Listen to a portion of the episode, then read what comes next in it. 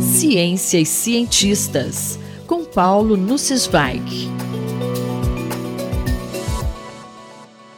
Professor, o que são multiversos?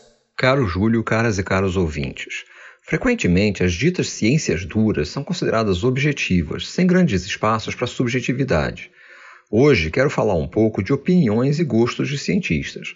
Recentemente li alguns artigos descrevendo a chamada interpretação de muitos mundos ou muitos universos da física quântica. Na Folha de São Paulo de domingo, Hélio Schwartzman comentou um livro de um dos defensores dessa interpretação, Sean Carroll, um físico do Instituto Tecnológico da Califórnia. A teoria quântica, formulada nos primeiros 30 anos do século passado, é muito diferente das outras teorias físicas, por conter incertezas fundamentais. Há grandezas que, dependendo da preparação do sistema, podem ser intrinsecamente indeterminadas. Partículas quânticas podem ser colocadas em superposições de estados. Por exemplo, um bit quântico, qubit, pode ser colocado numa superposição dos valores 0 e 1. Podemos observar interferências entre essas possibilidades, como observamos interferências de ondas. A teoria permite descrever perfeitamente a evolução temporal desse estado de superposição através da equação de Schrödinger, que rege a dinâmica da física quântica. Mas se quisermos o valor do bit, observaremos 0 ou 1, um, com probabilidades dadas pelos pesos respectivos da superposição. A evolução do sistema no processo de medida não é dada pela equação de Schrödinger. A receita operacional da teoria separa o processo de medida da evolução temporal entre medições. Esse problema da medida leva muitos físicos a considerar a teoria quântica como uma descrição incompleta da natureza ou da realidade. Na descrição de muitos universos, em cada medida desse tipo, o sistema se divide em diferentes universos, em que cada alternativa segue evoluindo de acordo com a equação de Schrödinger. Cada observador segue em apenas um universo, sem comunicação entre universos distintos.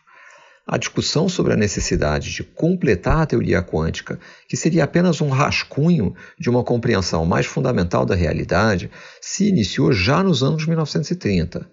Em meados dos anos 1960, o físico irlandês John Bell desenvolveu um teorema que permite testar certas classes de teorias que poderiam completar a teoria quântica. Os experimentos realizados principalmente a partir dos anos 1980 descartam várias dessas teorias. Mas a interação gravitacional e seus efeitos sobre a estrutura do espaço-tempo não são adequadamente descritas no formalismo quântico.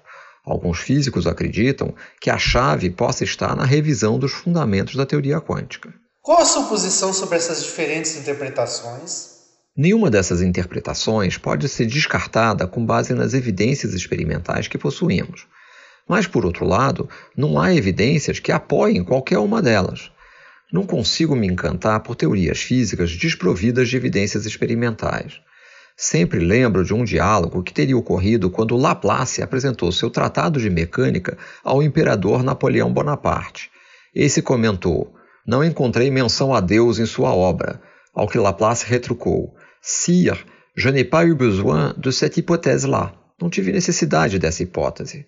Quando construímos uma nova teoria científica, além de descrever adequadamente os fenômenos conhecidos, é preciso fazer novas previsões, em que haja alguma contradição com a teoria anterior, que possa ser testada experimentalmente. Mas por que tantos físicos são seduzidos por ideias exóticas? Em artigo de 27 de setembro em Scientific American, John Horgan argumenta que pode ser por medo da morte. Físicos também buscariam um significado maior para a efemeridade da vida.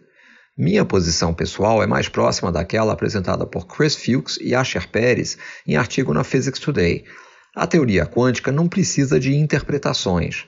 Fazer ciência tem por objetivo criar uma descrição adequada daquilo que observamos, não necessariamente de uma realidade subjacente.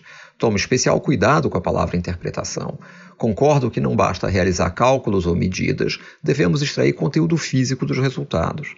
Numa conferência sobre fundamentos da teoria quântica em 1999, conduziram uma sondagem para saber qual era a interpretação preferida. Asher Pérez teria se levantado e indagado: e quantos de nós aqui acreditam que as leis da natureza são determinadas por votação democrática? Ele foi ovacionado. Paulo Sensweig falou comigo, Júlio Bernardes para a Rádio USP. Ciência e cientistas, com Paulo Nussensweig.